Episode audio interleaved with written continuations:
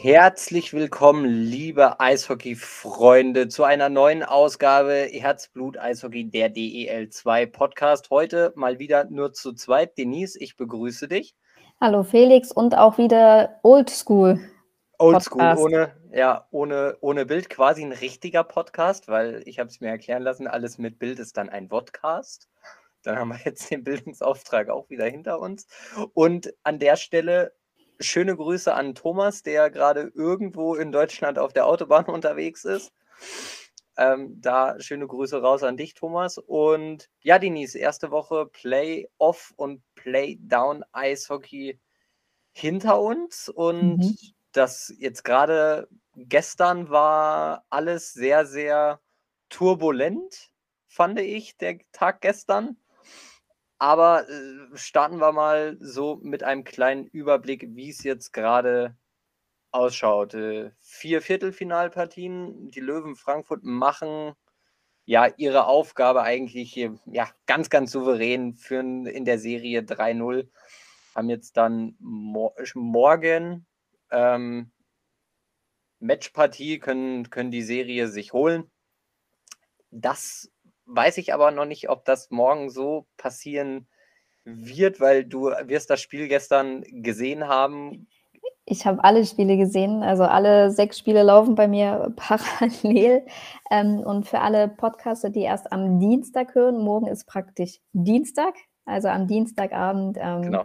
ist das vierte Spiel in den Playdowns und in den Playoffs. Und ja, auch das Ravensburg-Krümetschau-Spiel hat zwar auch Ravensburg gewonnen, aber das war noch deutlich enger als das Frankfurt-Freiburg-Spiel. Aber ähm, sicherlich haben die Breisgauer morgen noch eine große Chance, das ähm, Spiel zu gewinnen und dann die Entscheidung zu vertagen. Ja, gerade auch, ähm, was die gestern äh, physisch da aufs Eis gebracht haben, ähm, das war ja nicht ohne und das waren immer so diese, gefühlt dieselben Kandidaten, ähm, wo die Schiedsrichter dazwischen gehen mussten. Ich weiß nicht, ob die irgendwie zwischenmenschlich Probleme miteinander hatten. Aber ähm, zwischenzeitlich wurde es dann auch ein bisschen eng auf äh, Freiburg, auf der Freiburger Strafbank.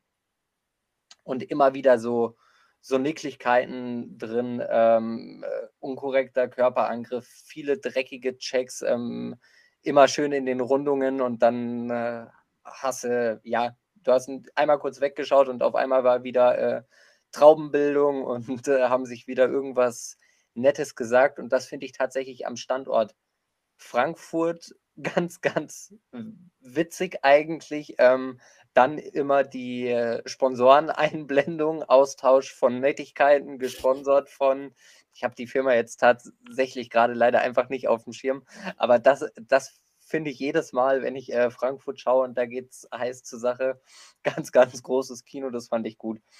Aber auch spielerisch war das eine Partie, die, wo das Ergebnis deutlicher war, wie das Spiel eigentlich.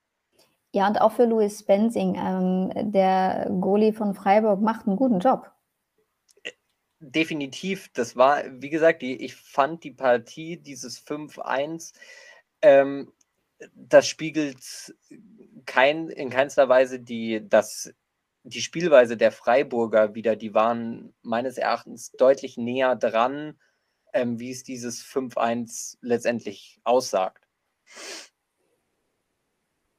Ja, also zumindest ähm, im ersten Drittel fand ich Frankfurt schon stark und da brauchte auch Freiburg ein bisschen, ähm, um reinzukommen. Das mhm. schon. Aber die haben, die haben auch nichts zu verlieren glaube ich, morgen. Die werden noch mal morgen alles geben und versuchen, den einen Sieg zu klauen und keinen Sweep zuzulassen. Ja, das wäre, das wäre ihnen zu wünschen. Ähm, dann hätte natürlich Frankfurt auch äh, die Möglichkeit, zu Hause das Viertelfinale einzutüten. Äh, Nochmal ein Heimspiel mehr, aber ich glaube, da, das ist den Frankfurtern gänzlich egal, ob sie es jetzt in Freiburg zumachen oder in Frankfurt. Sicher ist sicher. Richtig. Da kann ganz schnell so ein ähm, Momentum-Change ähm, passieren, dass Freiburg auf einmal Selbstbewusstsein tankt und dann gewinnt das zweite Spiel auch noch. Und dann ist Frankfurt einfach gefragt.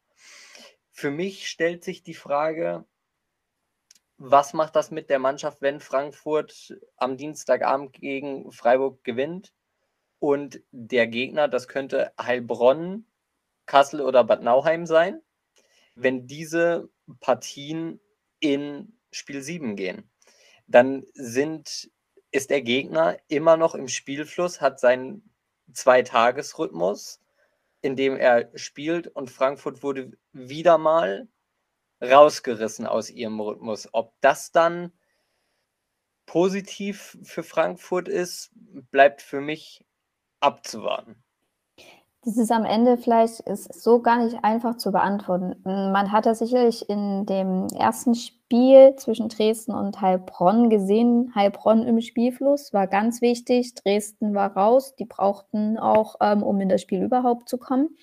Ähm, aber ich glaube, auf lange Sicht und wenn du bis ins Finale willst, sind ein, zwei Spiele weniger für deine Kräfte mhm. auch nicht verkehrt. Also das ist, ich glaube, es gibt, es ist schwierig. Also am Ende nimmt es auch, ist es dann auch, ähm, wie es die Mannschaft auch aufnimmt. Ja, ja da, da sind wir wieder bei diesem psychologischen Absolut. Faktor. Du hast das jetzt gerade mit Dresden angesprochen. Ich würde dann direkt mal zu der Serie gehen. In der Serie steht 2 zu 1 für Heilbronn, was so vorab vielleicht nicht alle vermutet haben, aber wie du schon sagst, Heilbronn kam aus dem Spielfluss in diese Serie rein. Dresden ist kalt gestartet, hat sich erstmal zwei Niederlagen ähm, ja, eingefangen und haben jetzt gestern gegen, also am Sonntag gegen Heilbronn gewonnen. Und ich glaube, die Mannschaft, jetzt sind sie da und jetzt sind sie heiß. Die haben sich gestern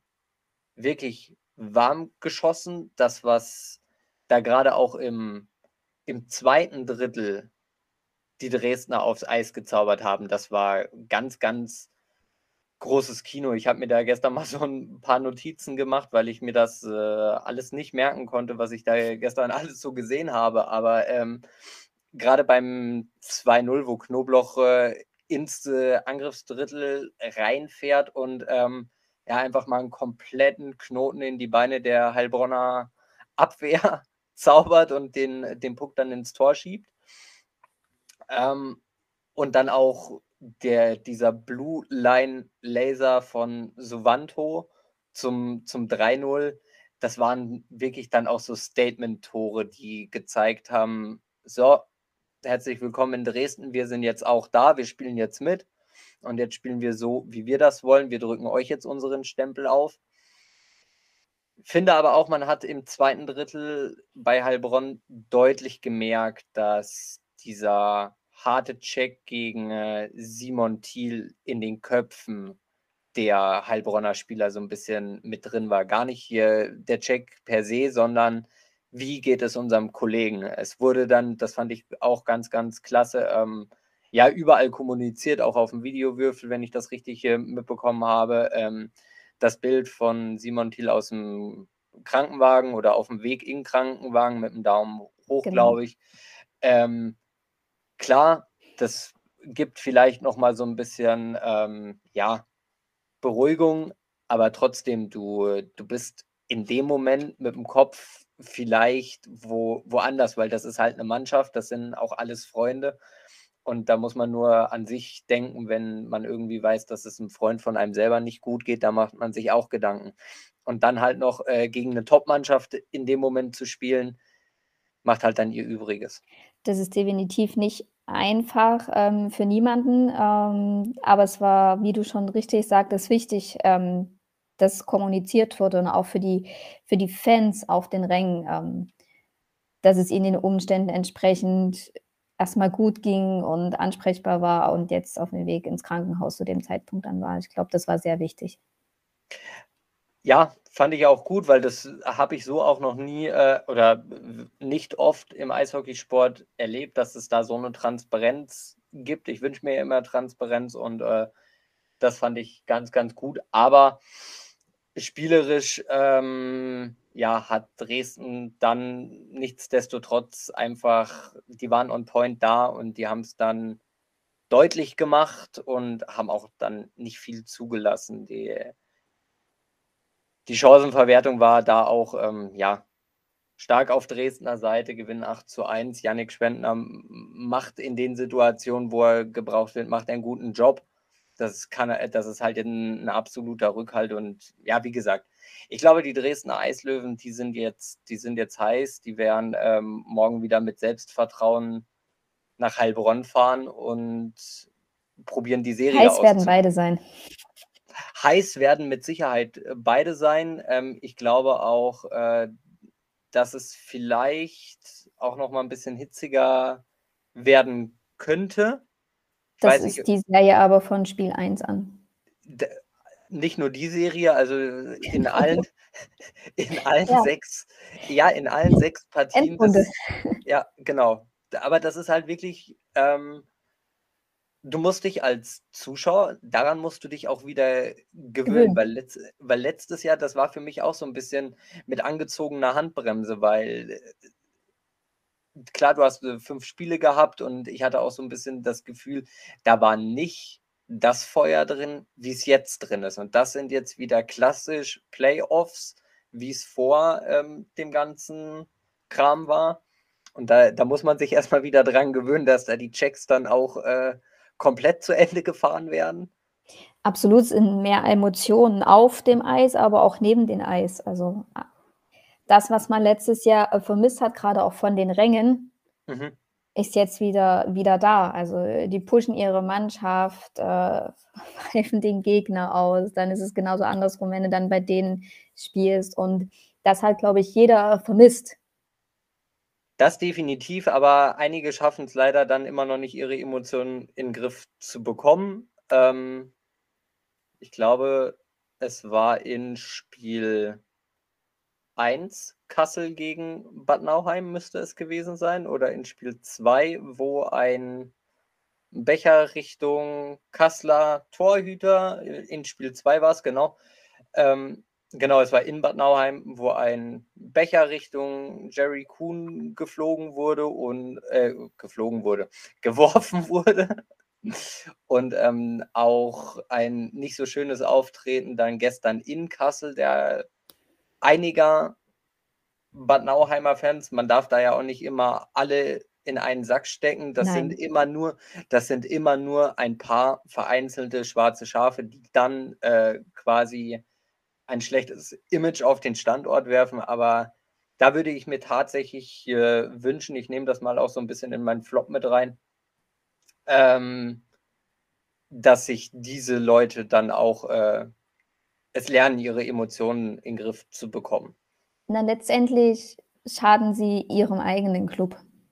Ja, ist, zum einen ist es das Ansehen, zum anderen kann es auch Strafen geben, Geldstrafen in dem Sinne. Ist für niemanden schön.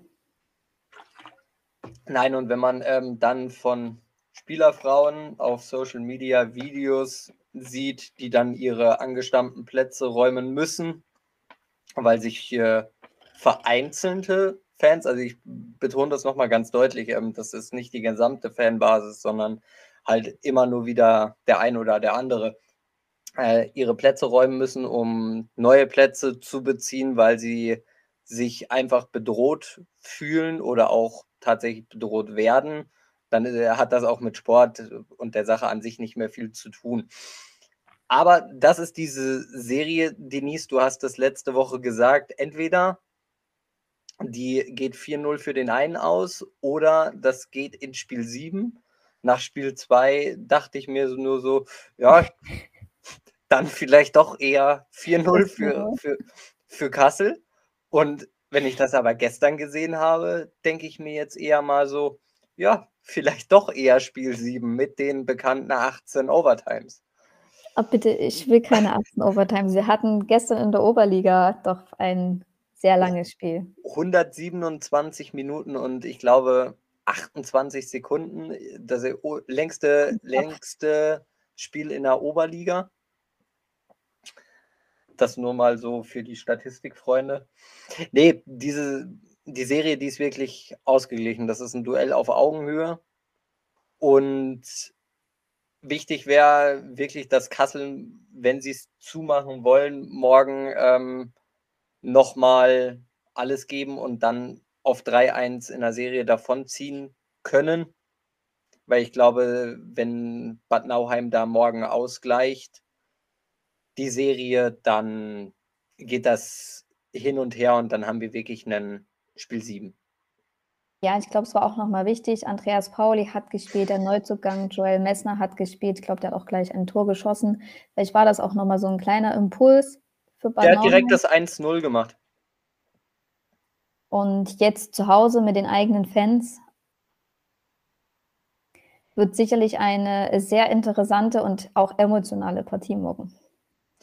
Das auf jeden Fall. Und Taylor Wars mit zwei Assists gestern. Er kann auch wieder scoren, auch wenn er nicht trifft, aber er bereitet die Dinger vor. Das kann dann auch nochmal so dieser Key sein, der Bad Nauheim vielleicht die Serie morgen ausgleichen lässt. Aber die Partie, also die Serie ist wirklich für mich, die ist offen. Da, da kannst du auch ja schwierig zu analysieren, weil da einfach gar keine Tendenz da ist. Nein, wie auch in den Playdowns.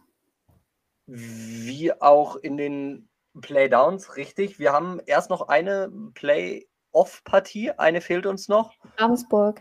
Genau, mein ähm, angekündigter Sweep, Ravensburg gegen Krimitschau. Und ähm, ja, wir halten fest, Spiel 1 4-0 Ravensburg, Spiel 2 4-0 Ravensburg und Spiel 3 3-2 Ravensburg, obwohl Krimitschau aber 2-0 geführt hat. Die gehen im ersten Drittel ähm, in Führung, lassen Ravensburg dann im zweiten Drittel durch Sam Herr ja, den Anschluss erzielen und Ravensburg gewinnt das dann auch dank eines ähm, ja, gestern überragenden Charlie Sarot, der einen Treffer selber gemacht hat, zwei vorbereitet hatte, drehen sie die Partie dann eine Minute vor Abpfiff noch in einen 3-2 um und das ist natürlich auch nochmal ähm, ja, ganz, ganz gut fürs äh, Selbstbewusstsein, weil du dir selber nochmal gezeigt hast, okay, wir lagen 2-0 zurück, interessiert uns nicht. Ja, können die, Spiel, können die Spiele drehen, gewinnen am Ende. Ich glaube, jeder hat sich schon auf Verlängerung vorbereitet, gefühlt im Stadion oder vor dem Fernseher und dann schießen sie noch das Tor. Ja, und äh, die Serie, also es müsste wirklich äh, jetzt viel, viel passieren, dass da noch großartig was passiert. Ich würde es natürlich auch den Eispiraten wünschen, dass sie nicht mit einem Sweep in die Sommerpause gehen. Aber ich glaube, bei der Form, die die Ravensburg momentan hat, die stehen, äh, die machen vorne die Dinger, die beweisen Moral, die stehen hinten solide, haben einen guten Torhüter. Also ich würde jetzt gerade wenig finden, warum das noch irgendwie anders laufen sollte. Es wird schwer für Grimmitschau, das ist ganz klar. Dann kommen wir jetzt zu den ja, emotionalsten Partien und engsten Serien. Ähm, starten wir mit dem, für mich ist das immer noch ein Kracher, äh, Bayreuth Tigers gegen die selber Wölfe, die meines Erachtens ein bisschen überraschenden äh, Bayreuther gewinnt direkt das erste Spiel zu Hause, wo ich ja fest überzeugt war, Selb geht dahin und ähm, ja, macht dann ein Heimspiel auf den Rängen, war auch gut, gute Anzahl an selber Fans da. Sportlich gereicht hat es dann nicht ganz. 4-3 war auch ein offenes, offenes Spiel im letzten Drittel, weil natürlich selber alles probiert hat, ähm, da noch den, den Ausgleich in 60 Minuten zu, zu erzielen. Und dann haut Selb am Freitag einfach mal wieder ein Lebenszeichen raus und gewinnt 6 zu 3. Das ist dann auch nochmal ähm, eine Ansage von, von den Toren her, dass du dir auch nochmal selber beweist, okay, wir haben jetzt halt einfach mal sechs Dinger in einem Spiel geschossen, davon fünf im zweiten Drittel. Unterm Strich reichen dann halt doch 20 Minuten Eishockey. ähm, aber die, die Partien, ähm, also die Partie, die Serie, sehr, sehr eng und in beide Richtungen total offen. Absolut. Also ich bin auch auf morgen gespannt, auf die Antwort derselbe Wölfe, was da kommt, ob sie dann wieder den Ausgleich schaffen. Dann gibt es auf alle Fälle noch zwei Spiele. Und ich glaube, umso länger die Serie dann geht, auch umso emotionaler wird es.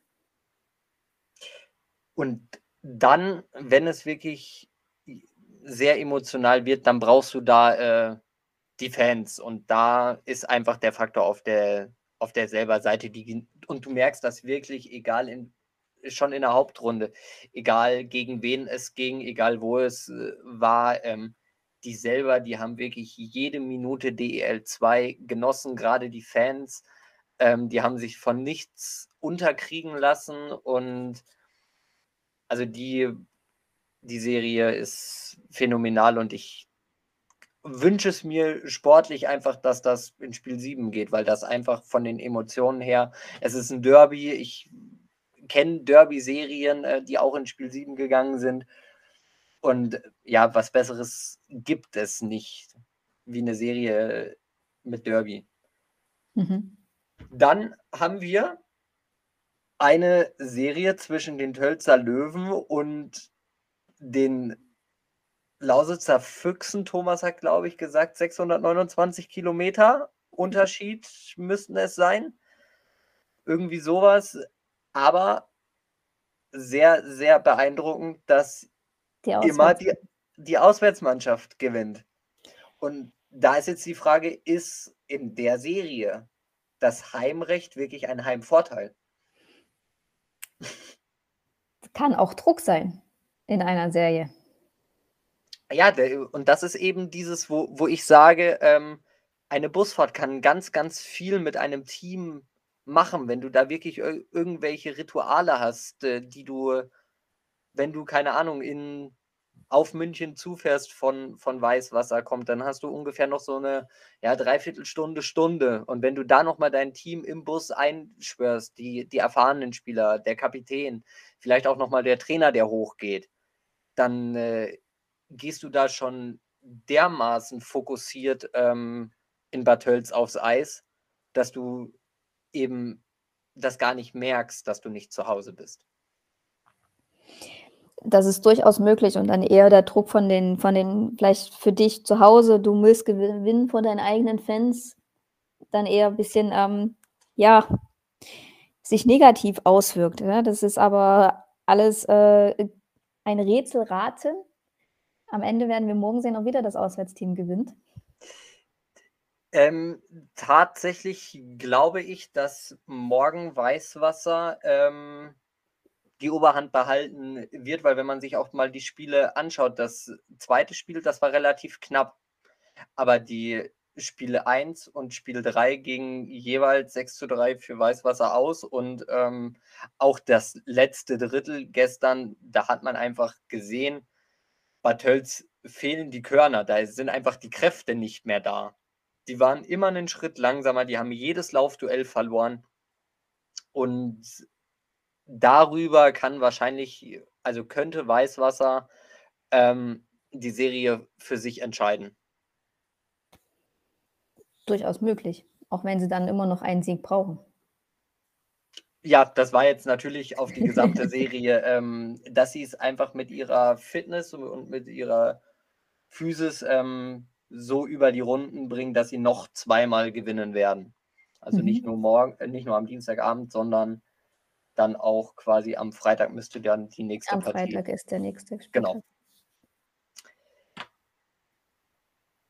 Soweit ja. erstmal ja das Sportliche der Playoffs und Playdowns. Dann die einen konzentrieren sich auf dem Eis und verkünden noch nicht viel, was nächstes Jahr passiert. Der andere sind da ja deutlich aktiver auch in der Kommunikation.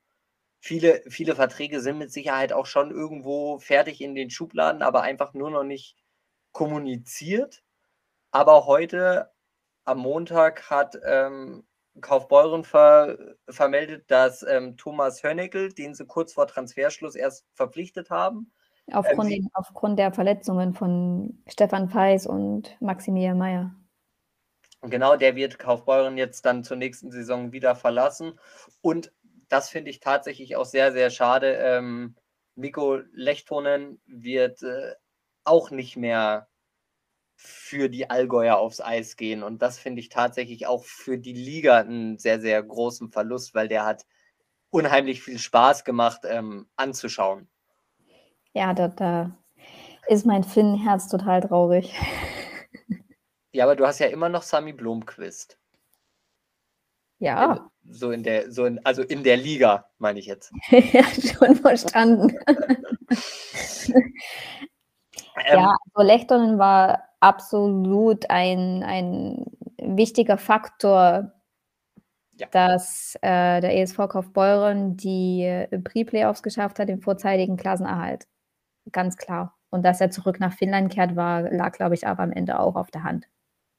Ja, es ist seine Heimat. Ähm, er kam von da und äh, hat jetzt nochmal Kaufbeuren geholfen. Vielleicht wurde es auch vorab schon äh, zwischen Spieler und Verein so kommuniziert, dass es wirklich nur bis zum Ende der Saison ist. Ähm, das weiß man als Außenstehender nicht.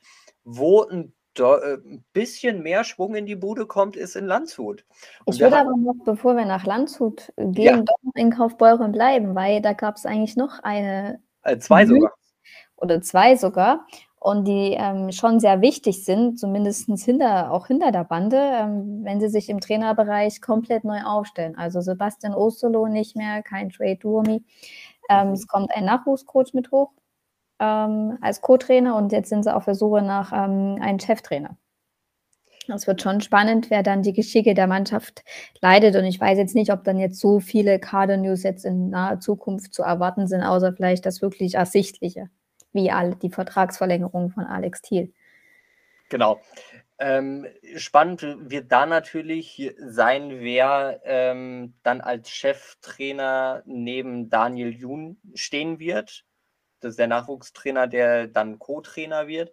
Ähm, ich würde mir natürlich wünschen, dass äh, Kaufbeuren einen Weg geht, wie vielleicht Landshut und einem jungen deutschen Trainer die die Chance gibt, ähm, sich äh, im Profi-Eishockey zu beweisen. Heiko Vogler hat in Landshut gezeigt, wo die Reise hingehen kann. Mannschaft auf Platz äh, 13 übernommen, in die Pre-Playoffs gekommen. Thema, Thema durch und das vielleicht für Kaufbeuren auch nochmal vielleicht so ein, so ein Weg und wäre mit Sicherheit auch gut fürs deutsche Eishockey ähm, zu sagen, wir geben da auch den jungen deutschen Trainern eine Chance und holen nicht vielleicht jemanden aus dem Ausland werden wir sehen. Für das deutsche Eishockey sicherlich ähm, wäre es eine sehr gute Entscheidung. Dann jetzt aber nach, nach Landshut. Ähm, acht Kader, oder was heißt acht Kader-News, sondern eine Kader-News mit acht Spielern, die, die den EV Landshut ähm, verlassen werden. Dimitri Petzold wird seine, seine Karriere beenden mit 39 Jahren. Dann der äh, Kapitän Stefan Kronthaler wird den EV Landshut verlassen aus beruflichen Gründen. Ich lese es so raus, dass auch das ein Profikarriereende bedeutet. Ja, so stand es eigentlich auch drin. Und dann kommt noch ähm, Brandon Alderson, der die Landshuter verlassen wird was meines Erachtens auch nicht für mich nicht ganz, ganz griffig ist, warum er den Posten räumen muss. Man weiß zwar noch nicht, was dann so für nächstes Jahr kommt, aber mir hat der relativ gut gefallen. Der hat einen unheimlichen guten Schuss von der blauen Linie. Gerade im Powerplay brauchst du halt so einen, der auch einfach mal an der blauen steht und die, und die Dinger One-Timer nimmt. Dann Mühlbauer, Dotzler, Martens, Holzmann und Mikiska, mhm. der auch kurz vor ähm, Transferschlussende erst geholt wurde. Werden auch das, äh, den, den Verein jetzt verlassen. Damit ist nur noch meines Erachtens Sahir Gill, der vom jetzigen Kader noch nicht be bestätigt ist, was mit ihm passiert, ob er bleiben wird oder ob er Landshut auch verlassen wird. Das ist natürlich aber auch die Komponente Sahir Gill, ehemaliger Augsburger, Heiko Vogler, auch ehemaliger Augsburger. Ich sehe da schon so ein bisschen ähm, ja eine Verbindung, dass wir, wenn Heiko Vogler ihn behalten möchte, er es mit Sicherheit auch schaffen könnte, Seiche Gill am Standort zu halten, weil für mich ist das auch ein Top-Spieler. Der hat nicht ohne Grund in der DEL gespielt. Ein, sehr guter Spieler und der steht jetzt noch nicht in dem äh, Kader, den Landshut veröffentlicht hat, welche Spieler auf alle Fälle einen Vertrag haben für die neue Saison. Sie haben gleichzeitig mit den Abgängen auch die Vertragsverlängerung von Alexander Dersch und Julian Cornelli vermeldet. Die zwei bleiben also und ähm, schön finde ich, dass ähm, Petzold trotzdem auch dem Club und dem Verein treu bleibt, nämlich als Torwarttrainer. Und das ist Ein auch gerade für den. Kann er definitiv weitergeben.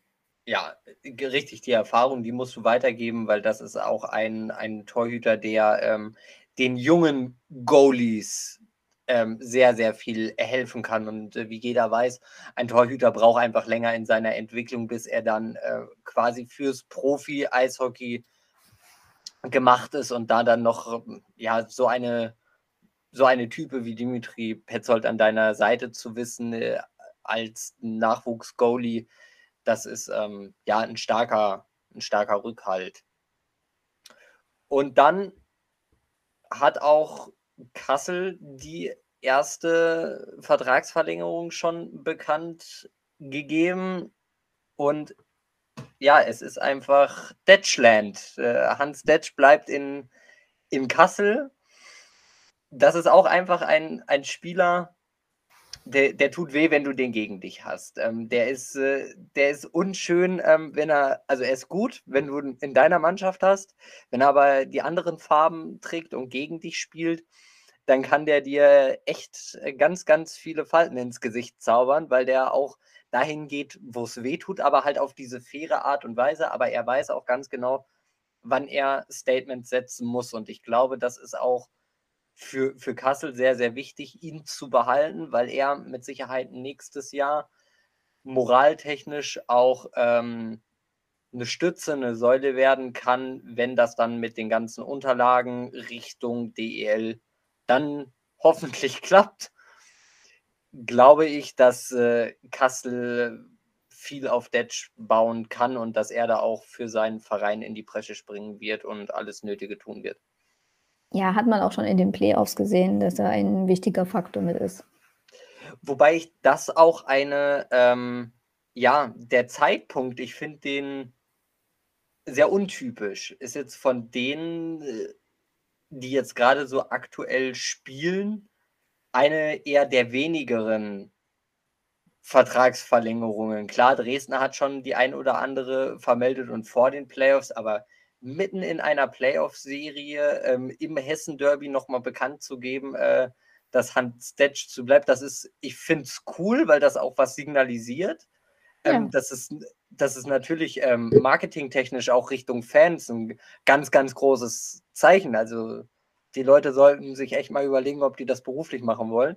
Das ist wirklich ganz, ganz gut gemacht. Ähm, aber halt nicht üblich. Und dann haben wir noch eine Vertragsverlängerung in Bad Nauheim und zwar euer Gast, wo ich leider nicht da war, Hagi ja, Lange, wird ähm, nächstes Jahr auch an der Bande in Bad Nauheim stehen. Ja, auch, auch für die Playoffs ein, ein wichtiges Zeichen.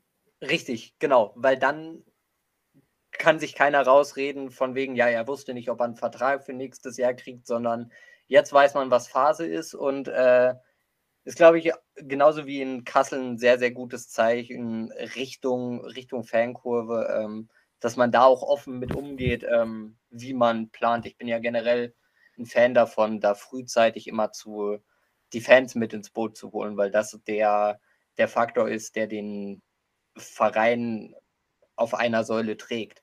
Klar, nicht nur der, der Fan, aber mitunter der Fan trägt, trägt die finanzielle Sicherheit des Vereins. Mhm. Dann haben wir, also ich habe. Ein Flop der Woche. Ja, äh, die, genau, den Flop der Woche, den habe ich vorher, vorher schon angesprochen. Der, der, der fliegende Becher in, in Bad Nauheim. Und mein, also ich habe zwei Tops. Mein Top ist auf der einen Seite die unfassbare Solidarität mit ähm, Simon Thiel nach diesem Horror-Check. Auch äh, top ist, dass ähm, Maxi Kolb direkt hinge äh, oder direkt sich erkundigt hat äh, bei Thiel, wie es ihm geht. Ähm, da merkt man, dass, das, dass da auch keine böse Absicht hinter war, hinter diesem Check. Und wie sich da wirklich alle solidarisiert haben und aus ganz Eishockey Deutschland da Genesungswünsche Richtung Heilbronn gingen. Das fand ich sehr, sehr schön. Eishockey ist halt einfach doch Family.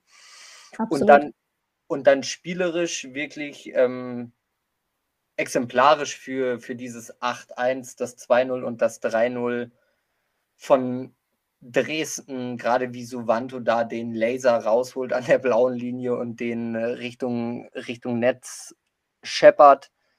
Da, da konnte auch keiner was machen. Ähm, das fand ich phänomenal, wie Dresden da im zweiten Drittel Gas gegeben hat und die einfach nur mal exemplarisch für eine grandiose Leistung aus Dresden gestern. Mein Top ist nicht im Spielbereich, äh, sondern eher im Engagement, im Herzblut zeigen. Ähm, klar gibt's viele Aktionen, ähm, wo man spenden kann. Viele Clubs machen das, aber was ich auch schön finde, ist, dass die Kinder, die in Deutschland jetzt schon singen und äh, singen, in Deutschland schon sind und Eishockey gespielt haben in ihrer Heimat, jetzt versuchen auch hier in Deutschland ähm, Anschluss zu finden, ihren, ihrem Hobby ähm, auch in Deutschland ausleben zu können und die Nachwuchsvereine oder auch die Profivereine kontaktieren und ähm, anfragen, ob es eine Möglichkeit ähm, besteht, mitzutrainieren. Frankfurt hat auch vor kurzem eine Meldung dazu gebracht, dass sie es ähm, machen, dass auch schon Kinder mittrainieren. Ich weiß, dass das auch an anderen Standorten so ist. Und das finde ich ähm, richtig schön, auch die Solidarität untereinander, dass da geholfen wird. Ähm, das ist eine schöne Sache. Das auf jeden Fall und das ist wieder dieser Stichpunkt äh, Herzblut-Eishockey, Hockey ist Family, da hilft, äh, probiert jeder jedem zu helfen.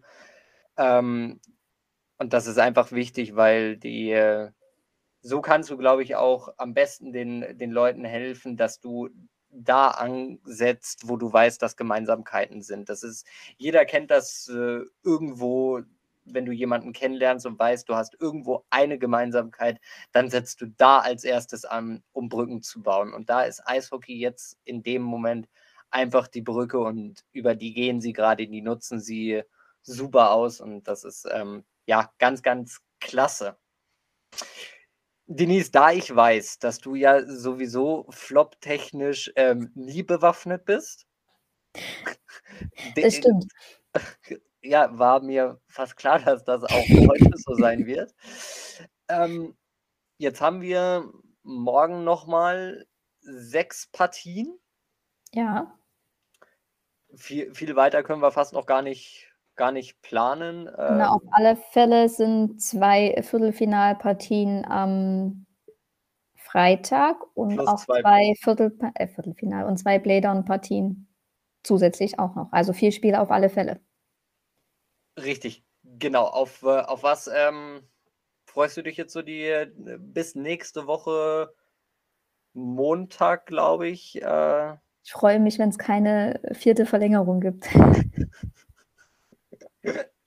Ja, das ist, ähm, das ist verständlich, aber tatsächlich will ich da noch mal ganz kurz einhaken, weil das war mit Sicherheit auch für dich vielleicht ein bisschen äh, angenehmer, dieses 14:30 Spiel äh, von, von Kassel gestern am Sonntag finde ich äh, klasse, gerne öfter so. Also ich finde das äh, wirklich, das ist eine familienfreundliche Zeit, da kannst du schön mit deinen Kindern hingehen äh, am Nachmittag und äh, zusammen Eishockey gucken und bist dann immer noch pünktlich wieder zu Hause, dass die Kinder frühzeitig ins Bett gehen. Aber können. auch Konkurrenz zum Fußball. Ähm, Gerade ähm, zweite Bundesliga, die spielen 13:30 schwierig. Da hast du natürlich äh, recht. Das muss ich jetzt auf meine Kappe leider nehmen, weil ich mit Fußball halt wirklich gar nicht bewandert bin. Ich, ich weiß, dass es diese Sportart gibt. Und, und ich weiß auch, ähm, wenn irgendwie was ganz Eklatantes passiert, das, das geht nicht ganz spurlos an mir vorbei, das kriege ich mit.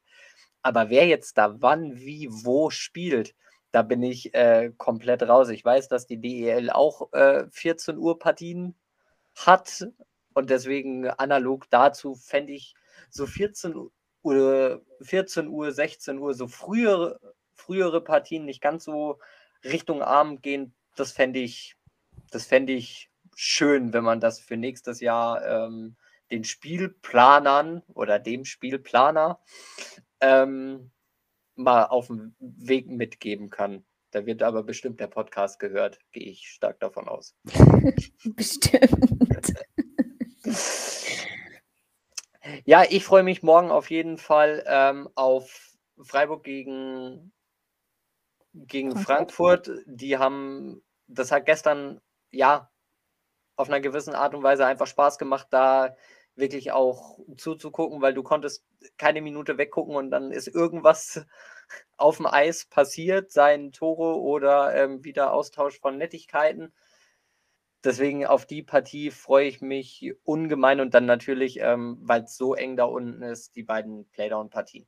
Ja, ähm, die Playdown-Partien haben es schon in sich. Ähm, es tut zwar irgendwie immer weh, dann den anderen verlieren zu sehen, aber trotzdem ist so eine Atmosphäre und Emotionalität auf dem Eis, dass das catcht ein.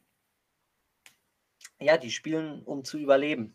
Da, ja. die, die, wissen ganz genau, für was die da aufs Eis gehen. Und das merkst du halt klar. Es ist nicht immer das schönste Eishockey, aber es ist mit Abstand das emotionalste. Muss es auch nicht sein. Nein, muss es, muss es auch nicht sein. Am Ende ist äh, der Puck rund und muss ins Tor und es zählt, was äh, nach 60 Minuten äh, oben auf der Anzeigentafel steht. Ähm, ja, und das ist erst vorbei, wenn die alte fette Lady singt. Jetzt hast du aber alles rausgehauen. Ja, ich hatte sie mir heute alle aufgeschrieben und jetzt sind sie alle weg. Nee, aber sonst, ich glaube, das war ein kleines Play-Down und Play-Off-Roundup mit ein paar Kader-News. Und dann hören wir uns einfach nächste Woche Montag. Montag, ja. Montag, weil Dienstag sind Spiele. Ähm, einfach wieder. Spiele sein. Da können da werden, glaube ich, das eine oder andere wird da mit Sicherheit sein.